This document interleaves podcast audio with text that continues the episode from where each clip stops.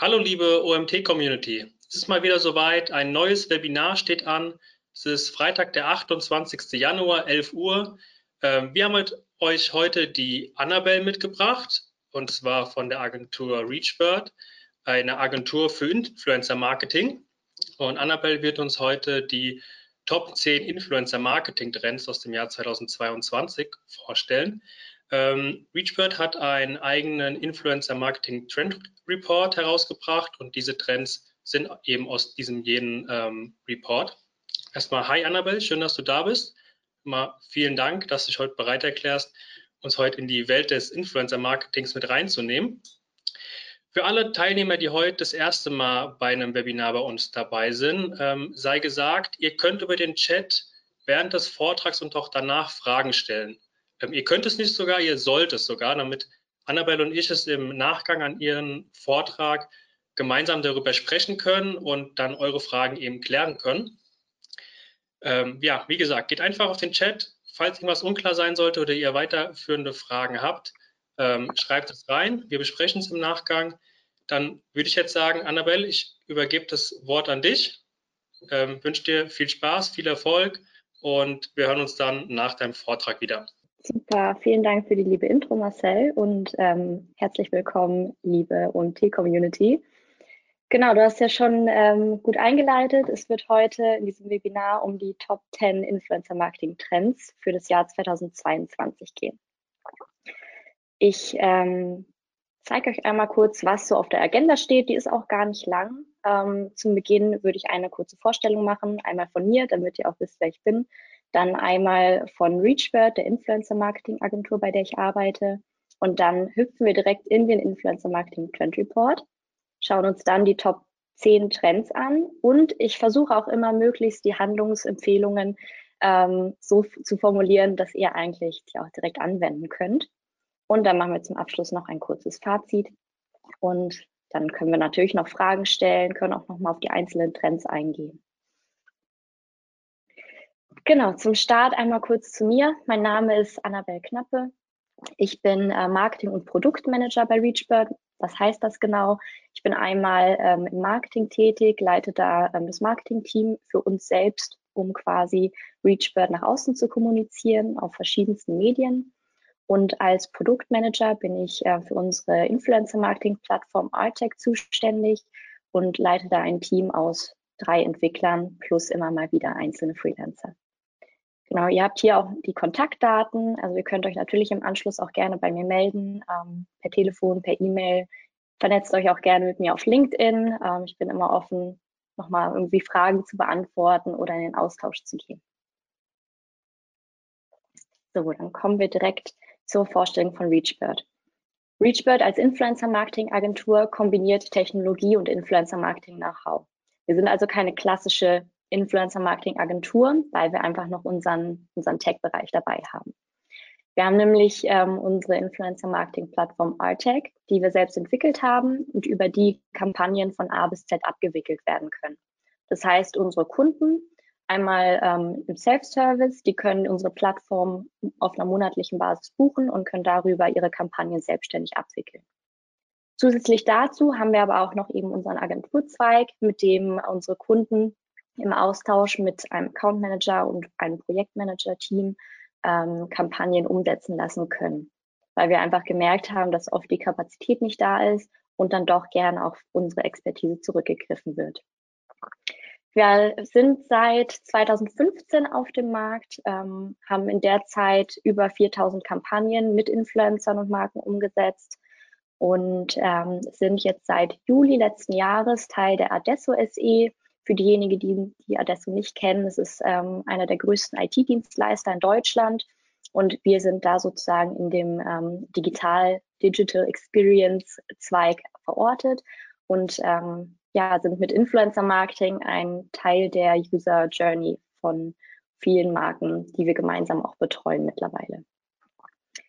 Genau, in unserer Influencer-Datenbank, die natürlich mit unserem Tool verknüpft sind, haben wir über sechs Millionen Influencer hinterlegt, ähm, über 40.000 davon sind auch aktiv bei uns registriert. Das heißt, ähm, wir haben dann sehr, sehr gute Datenbasis, um mit den Influencern zu arbeiten und sind da auch in regelmäßigem Austausch.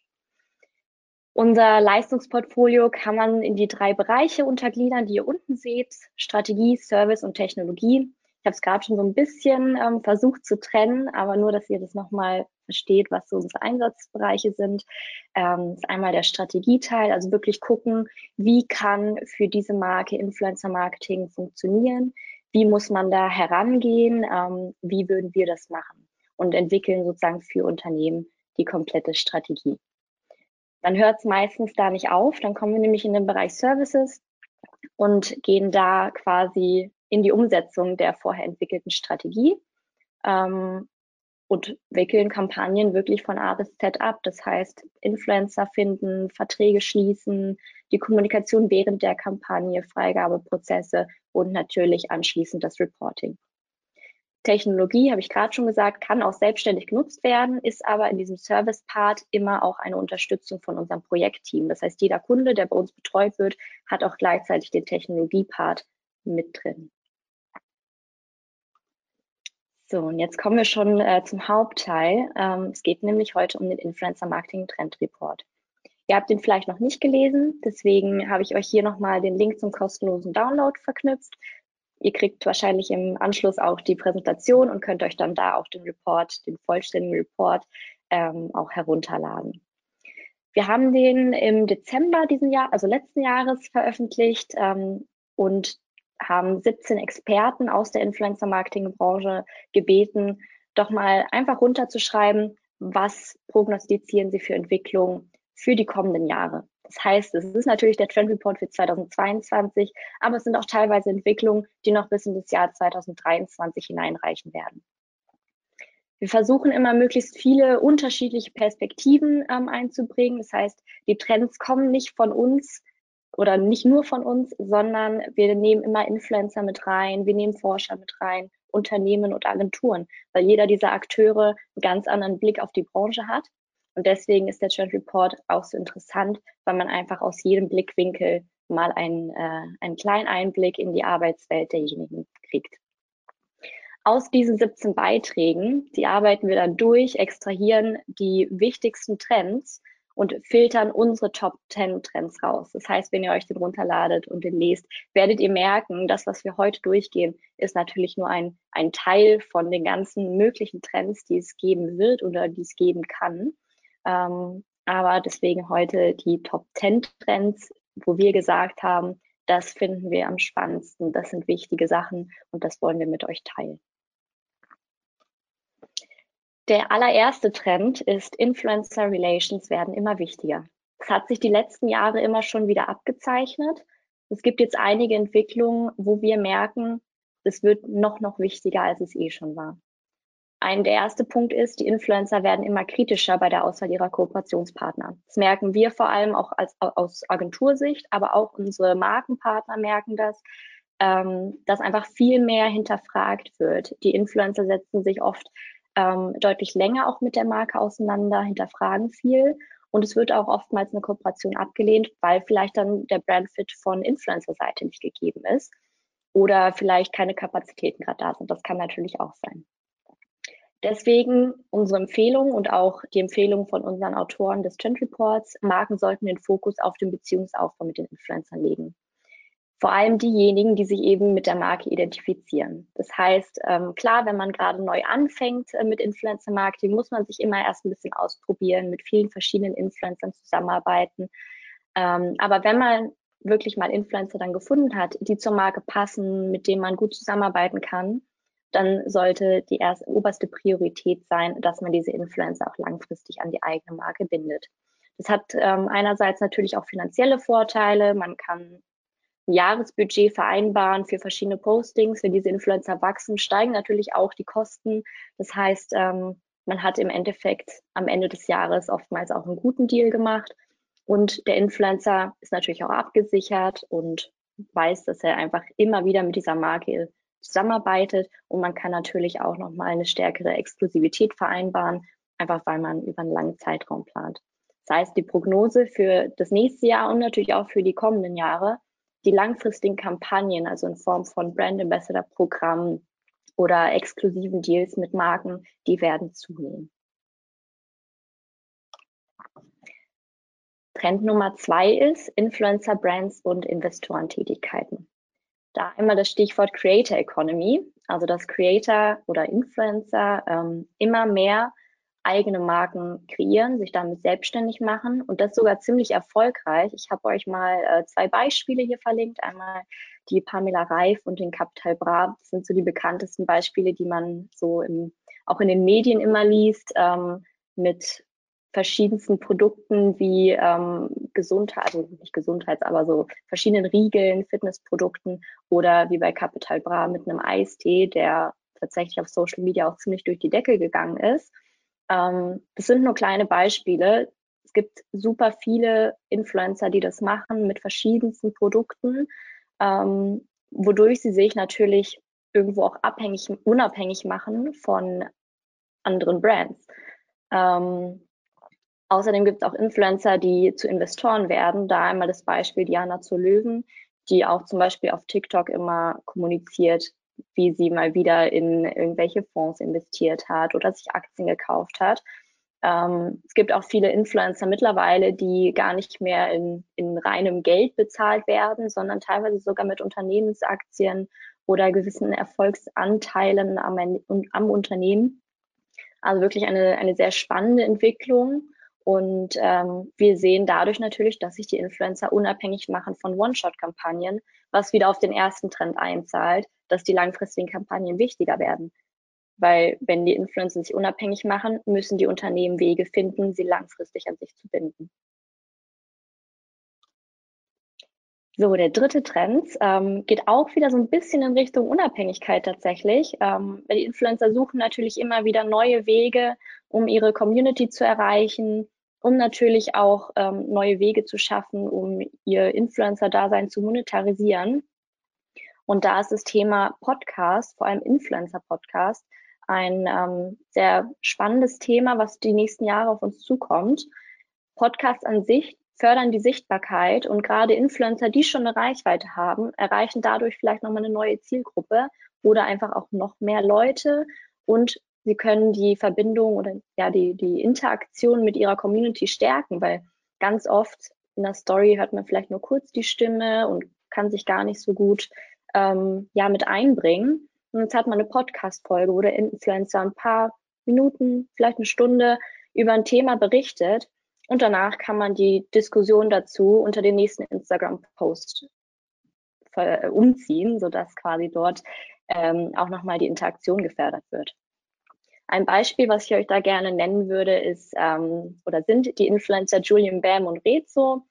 Kennt man auch so aus der Branche, die mit ihrem Podcast Hobbylos zum Beispiel in einen exklusiven Deal mit Spotify eingegangen sind. Das heißt, ähm, die beiden haben ihren Podcast gemacht, sind dadurch damit auch echt mega erfolgreich. Und Spotify, der ja echt ein großer Player auf dem Markt ist, hat sich direkt die Exklusivrechte gesichert. Das heißt, auch hier wieder das Thema Influencer gewinnen Unabhängigkeit durch zusätzliche Einnahmequellen. Es muss, wie gesagt, nicht nur ein Podcast sein, es können alle möglichen Kanäle sein, aber ich glaube, dass Podcast ähm, als Trendthema auf jeden Fall dieses Jahr sehr, sehr wichtig werden wird. So, dann kommen wir schon zum vierten Trend. Ähm, das sind die Corporate Influencer und Employer Branding. Das ist vor allem auch ein Thema, was uns bei ReachBird sehr bewegt, ähm, einfach durch die Zusammenarbeit mit Adesso, die sehr viele Kunden im B2B-Bereich ähm, betreuen. Deswegen bei uns auch ein großes Trendthema, was auch schon das ganze, ganze letzte halbe Jahr bei uns auf der Agenda steht. Und wir sehen einfach aus der Marktbeobachtung, dass es immer mehr wird. Viele Arbeitgeber setzen eh schon auf Corporate Influencer. Ähm, es gibt da so zwei Beispiele, die man da immer ganz gut nennen kann, vor allem im deutschen Raum. Das sind einmal die Telekom und die Otto Group, die das schon wirklich seit einigen Jahren betreiben und was auch immer viele Unternehmen als, als Beispiel nehmen, weil es tatsächlich auch sehr gut funktioniert. Ähm, die beiden Corporate Influencer Programme sind relativ unterschiedlich entstanden. Ähm, zumindest weiß ich das so aus einer externen Perspektive, dass ähm, bei der Telekom ähm, das aus eigenen Mitarbeiterinitiativen entstanden ist. Und bei der Otto Group wurde es quasi vom Unternehmen her ähm, initiiert. Das heißt, ähm, beides ganz gute Beispiele, wie man vorgehen kann und wie es trotzdem funktionieren kann, egal ob das von den Mitarbeitern kommt oder vom Unternehmen selbst. Wir sehen also, viele, viele Marken beschäftigen sich damit. Kann ich ein eigenes Corporate Influencer Programm aufziehen? Kann ich meine Mitarbeiter irgendwie motivieren, mehr über mein Unternehmen zu kommunizieren und das eben nicht nur im Familien- und Freundeskreis, sondern eben auch auf Social Media über die eigenen Kanäle? Dann ähm, es zählt so ein bisschen in einen ähnlichen Bereich rein, ähm, ist das Thema Influencer Marketing im B2B-Bereich. Das Thema Employer Branding kann natürlich auch mit Corporate Influencern ähm, bespielt werden, kann aber auch mit externen Influencern bespielt werden. Also es ist so, gerade im B2B-Bereich und generell in den Unternehmen tun sich gerade so zwei, ähm, zwei Zweige auf, ähm, dass man einmal versucht, von innen heraus die Leute zu motivieren, auf Social Media zu kommunizieren, aber man schaut sich auch um, dass zum Beispiel Branchenexperten oder Leute, die eh schon eine gute Reichweite haben und in irgendeiner Form auf jeden Fall mit dem Bereich verknüpft werden können, ähm, für die Marke kommunizieren. Das heißt, ähm, gerade im Employer Branding super attraktives Thema, aber natürlich nicht das einzige Thema. Das Fazit daraus, ähm, es ist wichtig, die eigene Arbeitgebermarke zu stärken und Influencer, kann, Influencer können dabei ein sehr hilfreiches Werkzeug sein. Trend Nummer fünf, ähm, qualitative Bewertung von Kampagnen. Da einmal zum Beginn gesagt, ja, quantitative Ziele lassen sich leichter messen, das ist klar. Man hat Zahlen, man kann die Zahlen miteinander vergleichen. Man hat vielleicht sogar ähm, branchengültige oder je nach Plattform gültige Benchmarks, an denen man sich orientieren kann. Das ist ganz klar. Aber ganz oft, und das sehen wir immer wieder, ähm, lassen sich die Benchmarks nicht auf jede Marke übertragen. Es gibt natürlich verschiedenste Branchen, ähm, wo dann ein allgemeingültiger, zum Beispiel Engagement Rate Benchmark, gar nicht so viel aussagt, weil vielleicht es so ein nischiges Thema ist, dass man sich an dem Wert nicht orientieren kann. Und da war ein Beitrag bei uns im Trend Report, der eben gesagt hat auch, die qualitativen KPIs werden immer wichtiger. Dazu zählt zum Beispiel die Qualität von Content, die Qualität von Interaktion und die Qualität von den Conversions. Ähm, wie genau kann das denn aussehen? Qualität von Content ist, glaube ich, relativ selbsterklärend. Wenn Bilder qualitativ hochwertig sind, kommen sie besser an. Das zählt sowohl für den organischen Content auch, als auch, wenn man in den Ads-Bereich denkt, werden natürlich qualitativ hochwertige Bilder deutlich besser ausgespielt. Beim Thema Interaktion, ähm, wenn man da auf die Qualität schauen möchte, das bedarf ein bisschen mehr Aufwand. Ähm, da habe ich ein Beispiel für euch, was wir auch für einen unserer Kunden oder für mehrere Kunden inzwischen auch machen.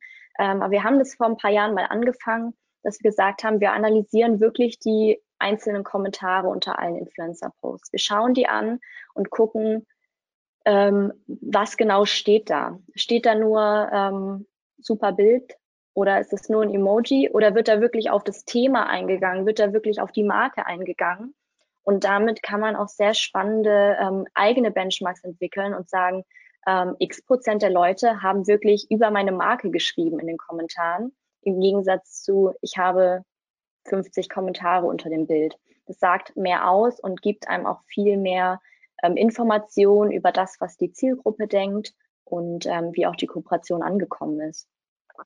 Auch beim Thema Conversions ähm, wird ja oft immer nur auf die, auf die Menge ähm, geachtet. Ist natürlich, wie gesagt, einfacher zu messen. Ähm, aber da sollte man auch zukünftig darauf achten, wie, wie nachhaltig ist das denn? Wie oft kommen diese Conversions zurück? Wie oft kaufen denn die Leute? Ist es vielleicht beim ersten Mal nur eine Bestellung in Höhe von 20 Euro und beim nächsten Mal in Höhe von 100 Euro? Ähm, also, dass man einfach auch über eine längere Zeit hinweg schaut, wie viel bringt es denn langfristig meinem Unternehmen. Und diese Themen werden immer, immer mehr in den Fokus rücken in 2022. Ähm, und genau, dabei wird dann eben die subjektive Wahrnehmung der Communities ähm, stärker im Mittelpunkt stehen, weil man viel mehr auf die Leute eingehen kann, wenn man sich an qualitativen Punkten selber messbar macht für die eigenen Kampagnen. Und da ist aber auch ganz wichtig, das ist so mein, mein Fazit für euch oder was ich euch mitgeben möchte, qualitative KPIs müssen selbst entwickelt werden. Das heißt, ähm, man schaut sich vielleicht vergangene Kampagnen an oder wenn man noch gar keine Kampagne gemacht hat, überlegt man sich, was, was würde ich mir denn wünschen? Was ist denn meine, mein Ziel von dem Ganzen? Was soll zum Beispiel in den Kommentaren stehen? Wünsche ich mir da, dass auf das Thema eingegangen wird? Oder ist es mir erstmal auch recht, wenn die Leute das einfach wahrgenommen haben? Und da kann man sich eben selbst kleine Benchmarks setzen, die man natürlich mit der Zeit auch optimieren muss. Also es ist klar, dass äh, qualitative Benchmarks deutlich schwieriger sind zu setzen als quantitative, aber sie helfen enorm, ähm, um die Bewertung durchzuführen und auch bei der weiteren Optimierung, bei der Entscheidung, mit welchen Influencern arbeiten wir zukünftig weiter, ähm, müssen wir die Storyline anpassen. Also da ist euch wirklich dann langfristig mehr geholfen, ähm, als wenn ihr euch an reinen Reichweiten oder Engagementzahlen irgendwie festhaltet. Trend Nummer sechs ähm, wäre dann der Kurzvideo-Content. Das ist ein Thema, das an uns allen nicht vorbeigegangen ist, sowohl auf TikTok als auch auf Instagram Reels, weil tatsächlich ähm, die beiden Formate oder TikTok als Plattform und Instagram Reels als ähm, Format auf Instagram wirkliche Reichweiten Shooting-Stars waren im letzten Jahr schon. Und wir sehen auch, dass der Trend nicht abreißt. Ähm, wir sehen aber auch, dass die Ansprüche an den Content der Community immer mehr steigen. Also mit, ähm, mit gut produzierten Videos kann man auf jeden Fall ähm, sehr, sehr gute Reichweiten erzielen. Das heißt nicht, dass man da immer ein, ein hochprofessionelles Kamerateam hinter haben muss, aber der Content, der muss Mehrwert liefern. Der muss ähm, Inhalte haben, der muss ähm, interessant sein, der muss aufregend sein und man darf auch den Entertainment-Faktor einfach nicht vergessen. Also da so ein bisschen die Devise zum Mitnehmen, ähm, auffallen statt untergehen. Also lieber ein bisschen, bisschen bunter, bisschen lauter, als ähm, dass es dann am Ende zu langweilig wird. Ich habe euch auch mal zwei Beispiele mitgebracht von TikTok-Accounts, die ich in dem Zusammenhang sehr, sehr spannend finde ähm, gerade in dem Vergleich vor allem. Ähm, einmal Red Bull, der Deutschland-Account. Ähm, Red Bull, natürlich wissen wir alle, eine Marke mit coolem Content, bietet sich extrem gut an bei den Themen ähm, mit den Außenaktivitäten, mit dem Sport, da coole Videos zu machen. Die haben, bin ich mir sicher, ein ziemlich großes ähm, Sammelsurium an Content, den sie auch dann zum Beispiel für TikTok reusen können. Ähm, Deswegen auch ein extrem starker Account, coole Marke auf TikTok, es kommt sehr, sehr gut an. Und dann im Vergleich haben wir die Tagesschau. Ähm, ist natürlich gerade in der jungen Zielgruppe, die auf TikTok unterwegs ist, jetzt nicht die sexieste Marke, sage ich mal. Ähm, aber sehr, sehr spannendes Thema, dass die Tagesschau dann auf TikTok gegangen ist, weil sie natürlich auch einen Bildungsauftrag für die jungen Leute haben und gesagt haben, sie erreichen dort die jungen Leute am besten. Und sie haben es sehr, sehr, sehr gut gemacht. Also sie haben wirklich in, Entschuldigung, innerhalb von kürzester Zeit ähm, 1,2 Millionen Follower, das war zumindest der Stand von gestern, ähm, aufgebaut und machen da coole Videos, haben ein gutes Konzept, haben natürlich auch viele Leute, die eh vor der Kamera stehen, die da mitmachen ähm, und erreichen damit immer wieder die jungen Leute mit teilweise informativen Themen, aber teilweise auch sehr unterhaltenden Themen.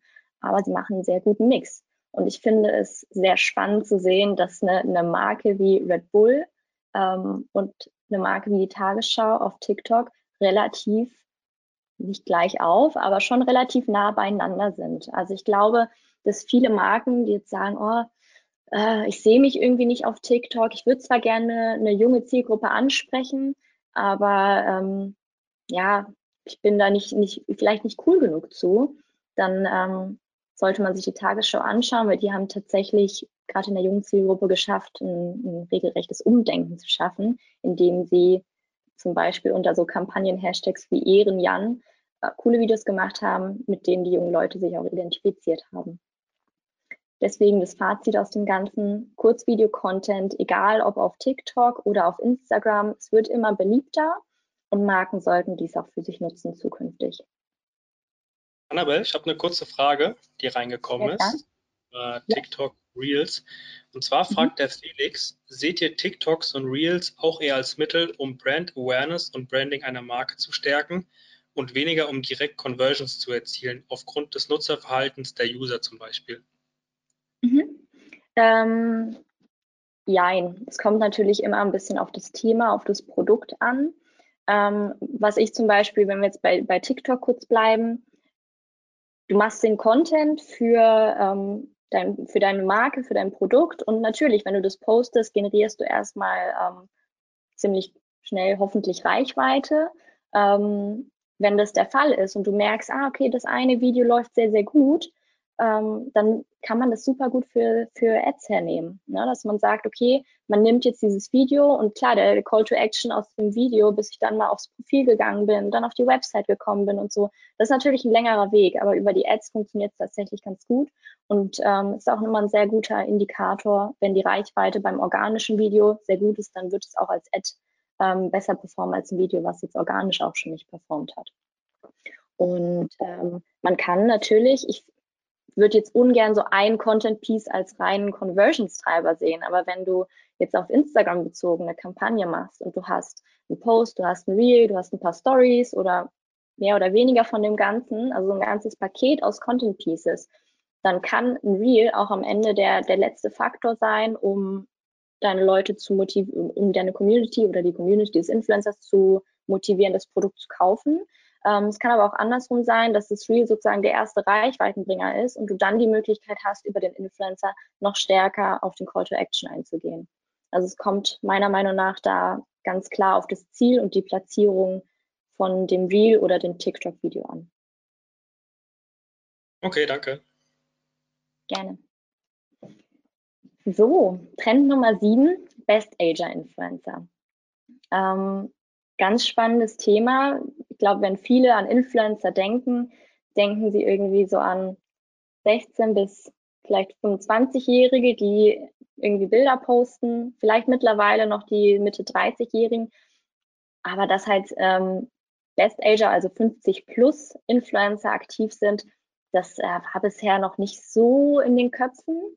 Man hat mal vielleicht hier und da mal einen etwas älteren Influencer gefunden, aber es ist tatsächlich auch sehr, sehr wenige, die da wirklich starke Reichweiten auf Instagram haben.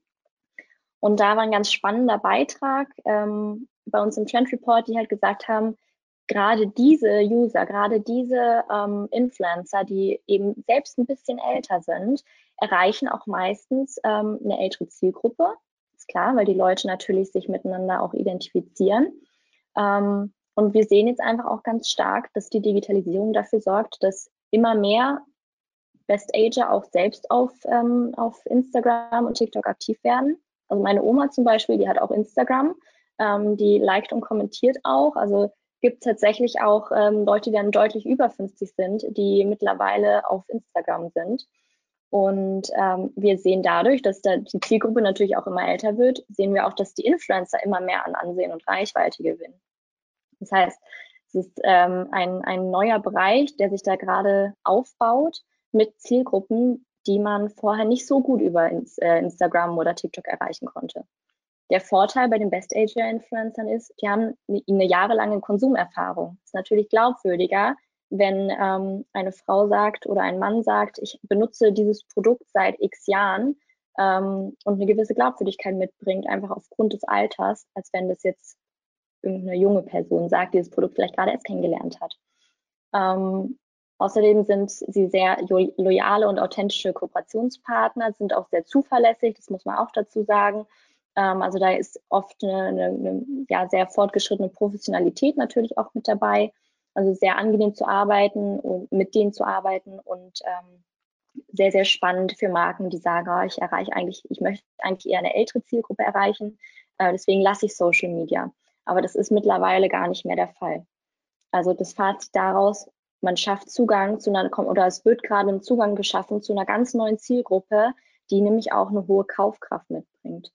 Ähm, da kann ich noch mal so ein bisschen aus dem Nähkästchen plaudern ähm, eine Kampagne, die wir betreuen oder zumindest den Part, den ich meine, vor ein, zwei Jahren betreut haben, ähm, war eine Influencerin dabei, die war auch so in der Altersgruppe, hatte jetzt keine überragende Engagement Rate. Das ist ja immer so ein Faktor, wo man sich oft orientiert, dass man sagt, ah, die Engagement Rate ist nicht so gut. Die war nicht grandios. Die war okay, die hat aber vom Content her super zur Marke gepasst und wir haben gesagt, hey, wir wollen eh Ads schalten danach, das passt. Wir nehmen die erstmal mit und testen. Und im Endeffekt hat die ähm, die besten Conversions geschafft, weil die halt mit ihrer Community einfach super gut ähm, im Austausch ist. Da ist eine gute Vertrauensbasis da und die Leute haben tatsächlich gekauft wie verrückt. Und das lässt sich oft nicht an so einer Engagement Rate festmachen. Das so als kleinen, kleinen Hintergrund dazu.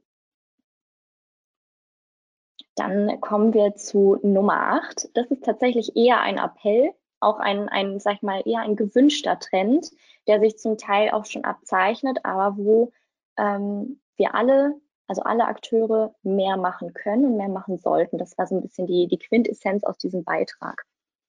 Der Autor wünscht sich eben mehr Transparenz in der Preispolitik. Ähm, dazu habe ich euch mal eine Grafik mitgebracht von Statista Advertising und Media Outlook.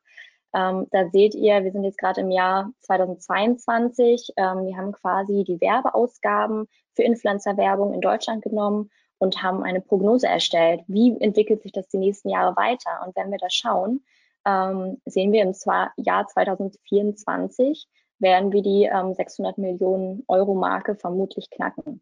Das ist für Deutschland eine ziemlich große Summe an Budget, was dann Influencer-Werbung ähm, fließt. Und das sind tatsächlich nicht mal ähm, Zusatzkosten oder so, es sind wirklich die reinen, die reinen Budgets, die für die Posts und Stories und so weiter an die Influencer gezahlt werden.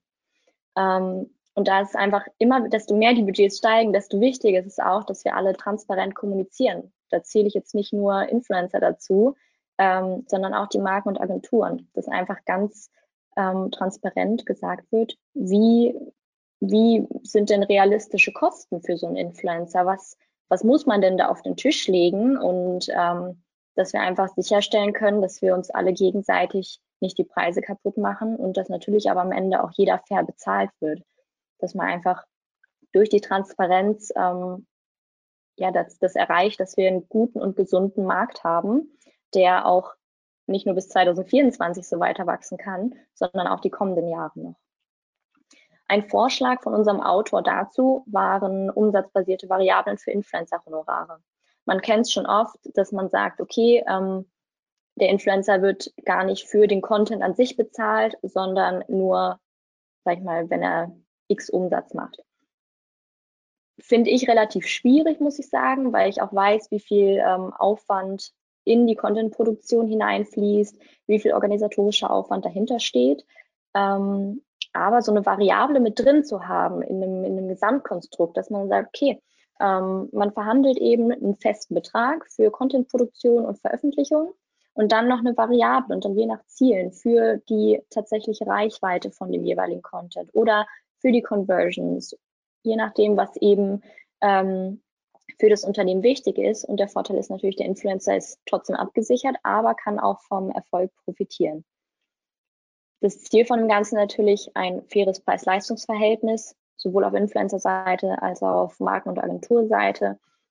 Und das wäre demnach für uns alle ein positiver Trend, den wir gemeinschaftlich vorantreiben sollten. Also dass da wirklich jeder ähm, auch mal rechts und links schaut, wie machen es denn die anderen, ähm, wie, wie können wir dafür sorgen, dass jeder fair bezahlt wird. So, und dann kommen wir schon zu Trend Nummer 9. Das sind dann die Live-Formate in der Content-Produktion. Live-Formate findet ihr auf vielen Plattformen mittlerweile. Ähm, TikTok, Instagram bieten alle Live-Formate an. Ähm, da ist einmal wichtig zu sagen, Live-Formate sind mittlerweile, gerade während des Lockdowns und so, konnte man die sehr, sehr gut vergleichen mit einem persönlichen Austausch. Ähm, es hat vielen gefehlt und man konnte Fragen stellen währenddessen. Man hatte das Gefühl, es ist ein bisschen lockerer als jetzt irgendwie so ein voraufgenommenes Video, was dann gepostet wird. Also es kam wirklich sehr gut bei den Communities an. Und ähm, Influencer und Marken werden, werden dadurch einfach viel nahbarer. Ähm, was wir dann ganz spannend finden, ist in dem Zusammenhang ähm, das Thema Live-Shopping, also die Verknüpfung von E-Commerce und Entertainment. Und ähm, da habe ich euch auch nochmal eine Grafik mitgebracht ähm, von der Argov. Das war eine Sonderpublikation zum Thema Influencer-Marketing von denen. Ähm, ihr seht da einmal die Unterteilung nach einmal alle digitalen User, Influencer-Follower und Influencer-Heavy-Follower. Die wurden quasi vorab in der Studie definiert. Und ihr seht ähm, bei der Frage Kauf von Produkten aufgrund von Social-Media-Inhalten, haben von zumindest von den Influencer-Heavy-Followern haben über die Hälfte gesagt, ja, habe ich schon einmal oder mehrfach gemacht. Ähm, selbst bei den Influencer-Followern, die jetzt nicht so vielen Leuten folgen, waren es auch schon über die Hälfte. Ähm, viele sagen auch, nee, aber vorstellbar und ein paar sagen auch nein, ist ja auch völlig fein. Ähm, braucht ja auch nicht jeder, aber wir sehen dann ganz großes Potenzial, dass die Leute auch bereit sind, wenn ihnen gute Produkte empfohlen werden, ähm, dass sie die mal ausprobieren wollen und sich selber bestellen wollen.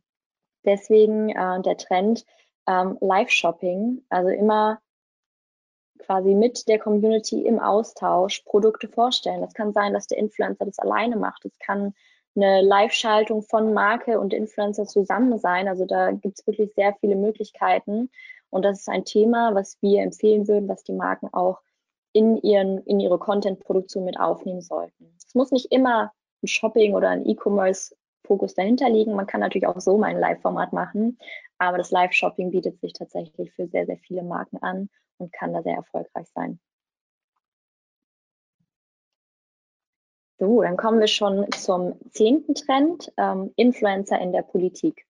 Auch ein Trend, der sich die letzten Jahre schon abgezeichnet hat. Äh, wir blicken zurück auf 2019, ähm, als der YouTuber Rezo mit seinem berühmten Video zur CDU äh, durch die Medien gegangen ist. Ähm, was man aber seitdem beobachten kann, ist tatsächlich, dass sich immer mehr Influencer trauen, ähm, auch ihre politischen Interessen zu vertreten.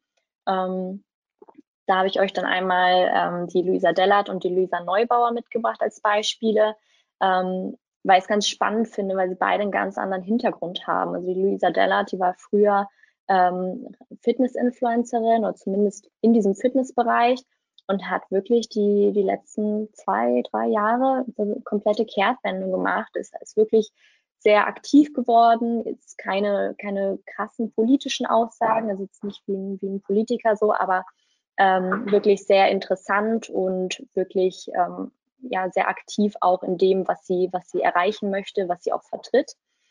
Und äh, dann auch nochmal die Luisa, jetzt habe ich zwei Luisas dabei, ist auch lustig, ähm, aber die Luisa Neubauer zum Beispiel, die ja wirklich aus dieser Fridays for Future ähm, Bewegung gewachsen ist und damit tatsächlich auch ähm, über 346.000 Follower aufgebaut hat, die selbst wahrscheinlich sich gar nicht als Influencerin bezeichnen würde, aber sie ist Influencerin, aber eben fürs Thema Klima und dadurch, dass sie natürlich auch mit vielen Politikern im Austausch ist, sich für ihr Thema einsetzt, ähm, ist sie schon in irgendeiner Form ein Influencer. Genau, und da auch ganz wichtiges Thema, ähm, wenn wir in die Politikrichtung denken, wir müssen da ganz klar unterscheiden zwischen Meinungsäußerung und politischer Werbung. Weil ähm, jeder Influencer an sich hat natürlich das Recht, sich seine eigene Meinung frei zu äußern, ähm, zu sagen, ich wähle den und den oder ich würde mir von den Politikern das und das wünschen. Ähm, aber sobald es in Richtung politische Werbung geht, haben wir nochmal ganz andere Regelungen, die dort greifen.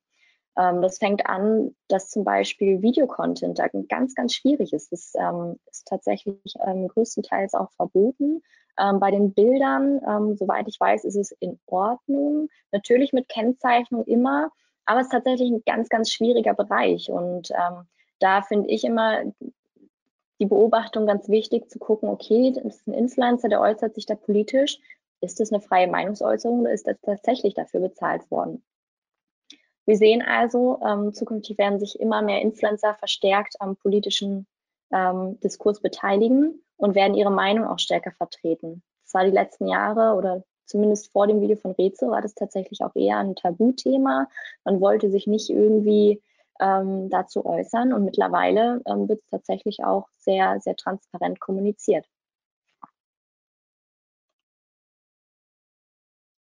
So, oh, jetzt bin ich einen zu weit. Da. Genau, jetzt sind wir schon beim Fazit. Die zehn Trends sind durch. Ähm, ich habe euch das nochmal so zusammengefasst, was für mich die, die wichtigsten Faktoren sind. Wenn ihr quasi euer eigenes Influencer-Marketing startet oder die Trends eben für euch ausprobieren wollt. Also Influencer-Marketing ist mit schnellen Veränderungen verbunden, auch wenn es jetzt Influencer-Marketing schon einige Jahre gibt. Ähm, es ist trotzdem noch eine sehr junge Disziplin. Ähm, und es verändert sich ständig. Das heißt immer wieder neue Trends. Also man muss wirklich schauen, dass man immer auf dem aktuellsten Stand bleibt. Da einmal die drei Unterpunkte, die Weiterentwicklung der Plattform. Das heißt, so Formate wie zum Beispiel Reels oder so, die einfach neu entwickelt werden, äh, wo man dann nochmal umdenken muss, vielleicht mal den Contentplan angucken muss, vielleicht die äh, geplanten Aktionen nochmal angucken, einen Post gegen Reel tauschen oder so, je nachdem, was man denn geplant hat, damit man da einfach auch Vorreiter sein kann auch die Nutzung neuer Plattformen. Also wenn jetzt, man muss jetzt nicht natürlich sich immer auf irgendwas stürzen, ähm, was vielleicht noch gar nicht so gesettelt ist. Aber ich kann euch nur empfehlen, Sachen auch mal auszuprobieren. Zum Beispiel in Richtung Twitch oder so oder auch damals Clubhouse. Ich meine, das hat man jetzt auch gemerkt, dass es, äh, es war ein kurzer Hype und dann ist das Ganze wieder untergegangen. Ähm, aber da Vorreiter zu sein und einfach mal zu sagen, hey, ich habe es ausprobiert, es funktioniert nicht für mich, ist ja auch völlig fein. Man kann es ja auch in ein paar Jahren nochmal probieren, wenn es sich vielleicht geändert hat. Ähm, aber da wirklich am Ball bleiben. Ansonsten, ähm, genau, neue Formate und Features habe ich natürlich auch schon gerade gesagt mit Thema Reels oder auch Podcasts. Ähm, und man sollte immer schauen, welche neuen Möglichkeiten habe ich denn, verschiedene Zielgruppen zu erreichen. Und durch diese ständigen Veränderungen ähm, verändert sich das natürlich mit. Also wie gesagt, die älteren Leute kommen auf Instagram, ähm, wieder eine neue Zielgruppe. TikTok wird natürlich lange Sicht, äh, lang, auf lange Sicht auch ein bisschen älter werden, immer mehr. Ähm, auch großes Potenzial für viele Marken, die vielleicht noch gesagt haben, ah, das sind doch eh nur die, die ganzen Teenager und so. Das ist mittlerweile auch nicht mehr so. Und dann ähm, noch ein Punkt, Thema Influencer Relations. Das war ja unser erster Trend quasi, dass man schauen soll, ähm, dass man eine gute und langfristige Beziehung mit den Influencern aufbaut. Also wirklich da auch immer regelmäßig im Austausch sein. Also man muss nicht immer direkt eine Kampagne haben oder ähm, irgendwas mit denen planen, sondern einfach auch mal ja, im Austausch bleiben. Vielleicht ist ja der Influencer demnächst in der Nähe und kommt mal vorbei oder ähm, ist vielleicht auf einer Reise, wo er coolen Content machen könnte für die eigene Marke oder so. Also der Austausch oder dieses regelmäßige Kontakthalten ähm, lohnt sich immer. Ähm, und auch ganz wichtig, der Austausch mit den Influencern führt, führt natürlich auch zu Feedback. Also wenn man wirklich es schafft, auf so eine offene und transparente Kommunikationsebene mit dem Influencern zu kommen als Marke, dann kann man dieses Feedback auch abfragen, kann das für sich nutzen, nicht nur für die eigenen Produkte, sondern auch für die Gesamtmarke dass man wirklich auch die Influencer langfristig in die Kampagnenplanung mit einbindet. Und ähm, das sind Leute, das sind Heavy-User von Social Media, die kennen sich tatsächlich sehr, sehr gut aus. Und das Wissen kann jede Marke auch für sich nutzen. Genau, dann mein, mein abschließendes Fazit zu dem Ganzen ist, probiert neue Trends aus. Nicht nur die, die ich jetzt hier aufgelistet habe, sondern lest euch den Trend Report auch durch, schaut, was könnt ihr da für euch selbst mitnehmen, probiert es aus, generiert eigene Le Learnings und professionalisiert euch dadurch, weil nur durchs Ausprobieren kann man auch daraus lernen. Genau. Hier habe ich euch nochmal den Trend Report verlinkt. Ähm, ladet euch den gern runter, vernetzt euch mit mir oder mit ReachBird auf LinkedIn. Wir sind immer offen für den Austausch, auch kritischen Austausch zu irgendwelchen Themen oder Fragen, ähm, die so aufkommen. Außerdem ähm, halten wir uns, euch natürlich auch gerne auf dem Laufenden. Ich habe es gerade gesagt, ähm, es verändert sich schnell, es kommen immer wieder neue Trends. Also wir nutzen da unsere Kanäle wie den Newsletter, die Website oder ähm, auch LinkedIn, um auch alle unsere Follower da auf dem Laufenden zu halten. Da freue ich mich natürlich, wenn ihr da mit uns vernetzt bleibt. Und das war's von mir. Vielen Dank fürs Zuhören. Vielen Dank, Annabelle. Wirklich wieder auch äh, hier sehr interessante Einblicke mal in den Bereich Influencer Marketing. Hatten wir tatsächlich noch nicht so oft hier bei uns in der Webinarreihe, aber umso schöner, umso cooler, dass es jetzt heute geklappt hat. Und ich denke, wir haben ja einen sehr, sehr guten Überblick ähm, von dir bekommen. Also vielen Dank da schon mal. Es sind tatsächlich auch einige Fragen reingekommen. Ähm, ich würde jetzt einfach mal chronologisch anfangen. Ähm, auch eine sehr interessante Frage. Ich bin mal gespannt, was du jetzt dazu sagen wirst. Es geht um mhm. das Thema Honorare. Und zwar mhm. hat die Margot gefragt, mit welchen Beträgen muss man für Honorare für Influencer zur Bewerbung von Angeboten im Bildungsbereich rechnen? Mhm. Ähm, ja, das sind natürlich immer so Nischenthemen ähm, oder ja, verschiedene Branchenthemen. Ähm, ich kann sagen, desto, desto komplexer das Thema oder desto komplexer die, ähm, die Materie, die quasi vom Influencer erklärt werden soll, desto teurer wird es natürlich auch. Ähm, es ist nicht nur im Bildungsbereich so, sondern auch ähm, zum Beispiel im Medizinbereich. Ähm, da sind natürlich einfach nochmal andere Preise, die da aufgefahren werden, als jetzt, wenn ich einen Lippenstift in die Kamera halte zum Beispiel. Ähm, ich kann da schwierig so, ein, so einen Standardwert nennen tatsächlich. Ich kann mir vorstellen, dass es auch sehr Influencer-abhängig ist. Ähm, ja, wie kann Gibt man da. Faustformel so für, weiß nicht, pro 100.000 Follower oder kann man das nicht so pauschalisieren? Mhm. Ja, also man kann, man kann aktuell, die Preise sind ähm, letztes, im letzten Jahr auch gestiegen, einfach dadurch, dass natürlich immer mehr Leute oder in, immer mehr Marken auf Influencer-Marketing setzen. Ähm, sind die, die guten und attraktiven Influencer sind quasi gleich geblieben, beziehungsweise ein paar dazugekommen, ein paar weggefallen. Ähm, sind mehr Marken dazugekommen, Angebot und Nachfrage, die Preise steigen. Ähm, man kann sich aktuell, und es kommt immer darauf an, hat der Influencer noch ein Management dahinter? Da kommen natürlich nochmal zusätzliche Kosten drauf. Ist der Influencer KSK-pflichtig und sowas? Ähm, zählt auch alles mit rein und kann ich vielleicht auch ein Produkt stellen, was einen gewissen Wert hat. Das heißt, ähm, man bewegt sich Pi mal Daumen in dem Bereich von, es hilft wahrscheinlich nicht so viel, aber so 10 bis 20 ähm, Euro CPM, also auf die, auf die, sag ich mal, reine Followerschaft gerechnet, also gar nicht auf die aktive Reichweite von den einzelnen Postings und Stories, sondern wirklich Followeranzahl im Verhältnis ähm, zu den Preisen. Und dann muss man je nach Branche und je nach Influencer nochmal ein bisschen variieren. Und das ist eben, wie ich gesagt habe, dieses, dieses Thema, man muss sich austauschen, ähm, auch vielleicht mit, mit anderen Marken, die in der gleichen Branche sind, ähm, weil natürlich kriegt man dann einen Preis vorgesetzt vom Influencer, der sagt, ja, ich möchte so und so viel und man kann natürlich damit nichts anfangen.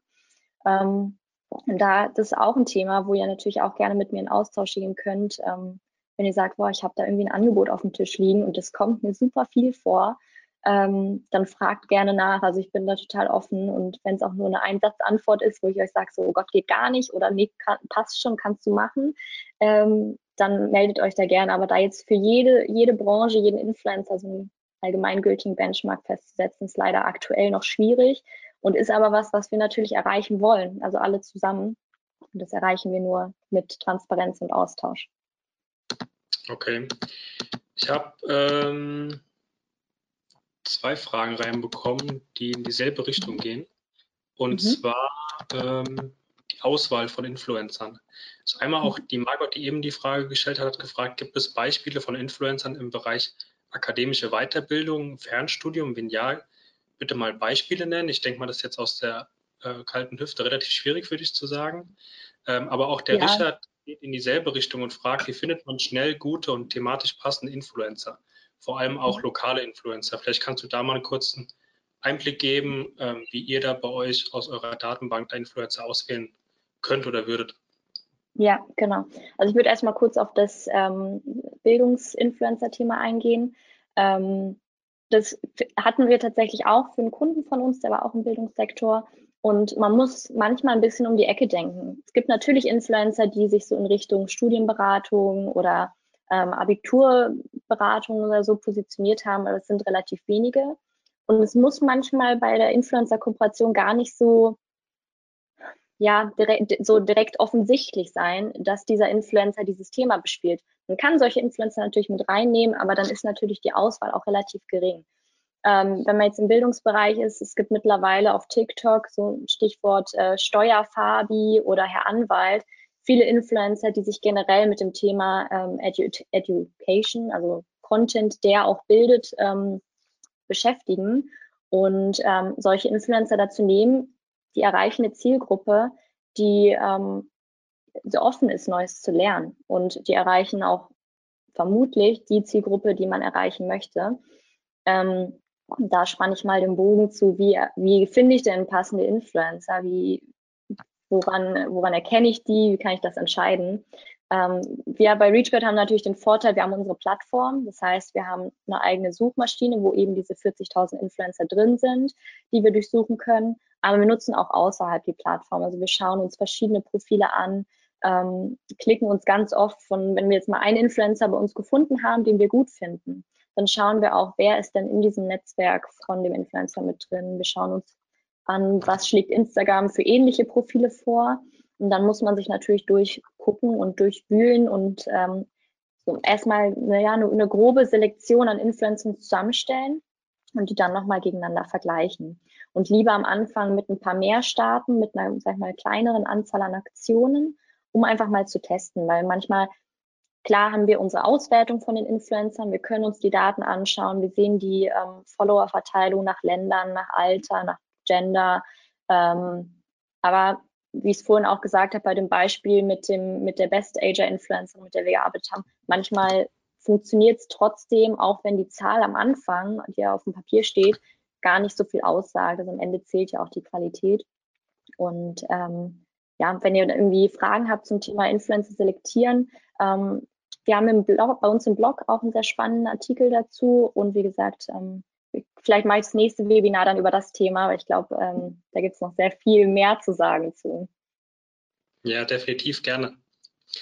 Ähm, die nächste Frage kam von der Maike und zwar, sie hatte gefragt, wie lässt sich Live-Shopping realisieren, wenn es das Tool bei Instagram beispielsweise in Deutschland noch gar nicht gibt?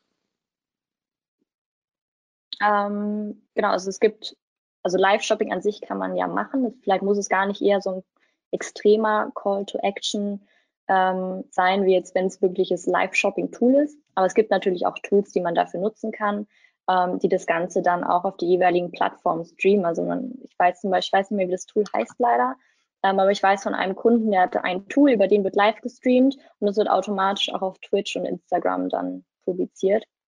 Ähm, wie das Ganze heißt, weiß ich leider nicht. Ähm, kann ich aber gerne auch nochmal recherchieren. Genau. Und ansonsten, ähm, was wir auch schon oft gemacht haben, ist, dass man zum Beispiel, um quasi eine Kooperation noch authentischer zu machen, dass man im Rahmen der Kooperation einen, einen Live-Chat mit, ähm, mit Influencer und der Marke oder einem Markenvertreter organisiert, wo dann auch der Influencer nochmal Fragen stellen kann an die Marke und die Community lässt man daran teilhaben. Ähm, und somit setzen sich dann alle noch mehr mit dem Thema auseinander. Und das ist natürlich dann kein direkter Link-out oder direkter ähm, Call to Action, um das zu kaufen, aber es zielt natürlich auch darauf ab.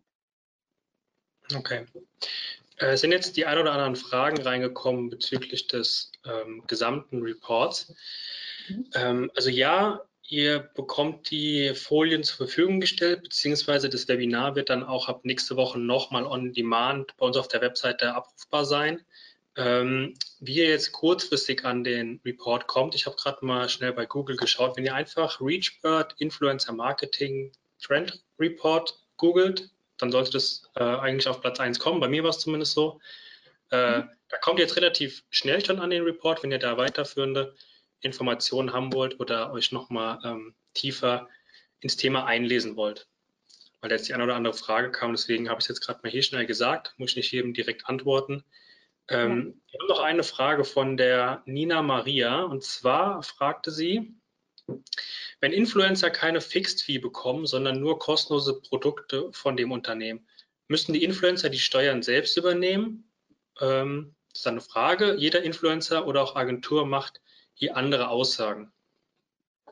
Ähm, also ich bin ja auch keine, keine Rechtsberatung. Mein Stand ist, ähm, wenn ich ähm, Produkte an Influencer schicke, als Marke, dann habe ich zwei Möglichkeiten. Entweder ich schicke das dem Influencer oder ich, ähm, also und der Influencer ähm, versteuert die, oder ich kann als Marke auch sagen, ich ähm, mache eine Pauschalversteuerung für diese Produkte. Das muss der Influencer natürlich auch wissen, ähm, damit es dann auch fein ist. Ähm, aber damit kann ich dann sicher gehen, dass der Influencer kein, ähm, keine zusätzlichen Kosten hat, dadurch, dass er ein Produkt von mir bekommen hat. Also es, es gehen beide Wege. Ist, am Ende muss das Produkt auf irgendeiner Seite versteuert werden, egal ob bei der Marke oder beim Influencer. Okay. Wir haben jetzt noch eine sehr äh, spezielle oder beziehungsweise ähm, ja, nischige Frage oder sehr mhm. tiefgreifende Frage danach schon. Die Ankatrin fragt äh, nach deiner Einschätzung zu dem Potenzial von Influencer-Marketing im Bereich Elektrotechnik, Automation in Klammern B2B. Hast du da mhm irgendwas zu sagen? Ja, voll gerne. Also B2B ist auch ein Thema, was wir auch ähm, gerade sehr oft bei uns auf dem Tisch haben. Und ähm, am Ende bin ich mir sicher, dass man für jedes B2B-Unternehmen die richtige Strategie findet. Das sind dann nicht die klassischen Influencer, wie man sie kennt. Man muss ein bisschen out of the box denken. Ähm, und es kommt natürlich auch auf euer Ziel an, was ihr damit weniger erreichen wollt. Ähm, und das kann sein, dass für euch vielleicht wirklich Corporate Influencer wichtiger sind, also dass wirklich intern Leute ausgebildet werden, die in Richtung Corporate Influencer gehen und nach außen kommunizieren, ähm, dass man diese Leute coacht, dass sie eine Reichweite aufbauen. Ähm, das kann man mehr oder weniger professionell machen.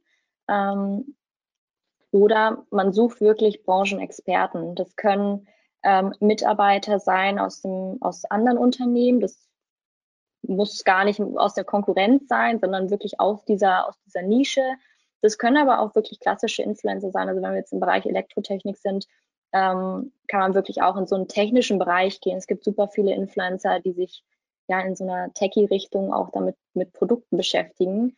Und ähm, die erreichen mit Sicherheit zwar auch natürlich die Endverbraucher, aber die Endverbraucher arbeiten vielleicht zum Teil auch mit drin. Also es ist immer ein bisschen tricky natürlich. Man muss die Zielgruppenanalyse deutlich detaillierter machen als bei einer B2C-Kampagne, aber ich bin mir sicher, dass man da auch was Cooles auf die Beine stellen kann. Okay, danke für die Einschätzung. War jetzt auch die letzte Frage, jetzt die letzte mhm. Chance, um eine Frage zu stellen. Jetzt mit Blick auf die Uhr ähm, kommen wir auch langsam dem Ende entgegen, also gutes Zeitmanagement. Ähm, also auch von der Community kamen viele äh, Komplimente rein, cooler Vortrag, coole Informationen, also kam sehr gut an. Ähm, vielleicht, wenn jetzt nochmal im Nachgang Fragen aufkommen sollten, die Annabelle hat es ja angeboten, entweder Kontakt per Mail mit ihr aufnehmen oder auf LinkedIn vernetzen. Ähm, geht da einfach in Austausch mit ihr. Und ähm, ja, ansonsten bleiben mir noch zwei Ankündigungen in eigener Sache äh, zu verlauten. Und zwar, äh, alle, die, die unsere Newsletter bekommen, haben es vielleicht schon gesehen. Äh, der Super Early Bird Tarif für unsere OMT-Konferenz läuft am kommenden Montag aus. Also alle, die dabei sein wollen, ähm, geht nochmal bei uns auf die Webseite unter omt.de/slash Konferenz, falls ihr da am 7. Oktober in Mainz live dabei sein wollt oder online ähm, nutzt jetzt noch die Chance, vergünstigte Tickets zu bekommen. Ansonsten gibt es noch die Ankündigung von mir für das nächste Webinar und zwar am kommenden Dienstag, am 1. Februar. Geht es um das Thema, warum echtes Community Management mehr ist. Also, wer noch nicht angemeldet ist und sich da gerade eben angesprochen gefühlt hat, ähm, geht auf die Webseite, geht auf die Webinar-Unterseite, meldet euch an, damit ihr am Dienstag wieder live dabei seid und wir uns auch wieder sehen oder beziehungsweise ihr mich seht. Dann, ja, es kam jetzt keine weitere Frage rein. Dann würde ich sagen, können wir das Webinar für heute schließen, können euch ins Wochenende verabschieden. Annabelle, von mir, von uns nochmal ein äh, großes Dankeschön für deine Zeit und für deine Mühe. Wirklich ein sehr interessanter Vortrag gewesen. Und ja, würde ich sagen, ich wünsche euch allen ein schönes Wochenende. Bleibt gesund und bis demnächst wieder hier beim OMT in der Webinarreihe. Vielen Dank. Von mir auch. Bis dann. Ciao.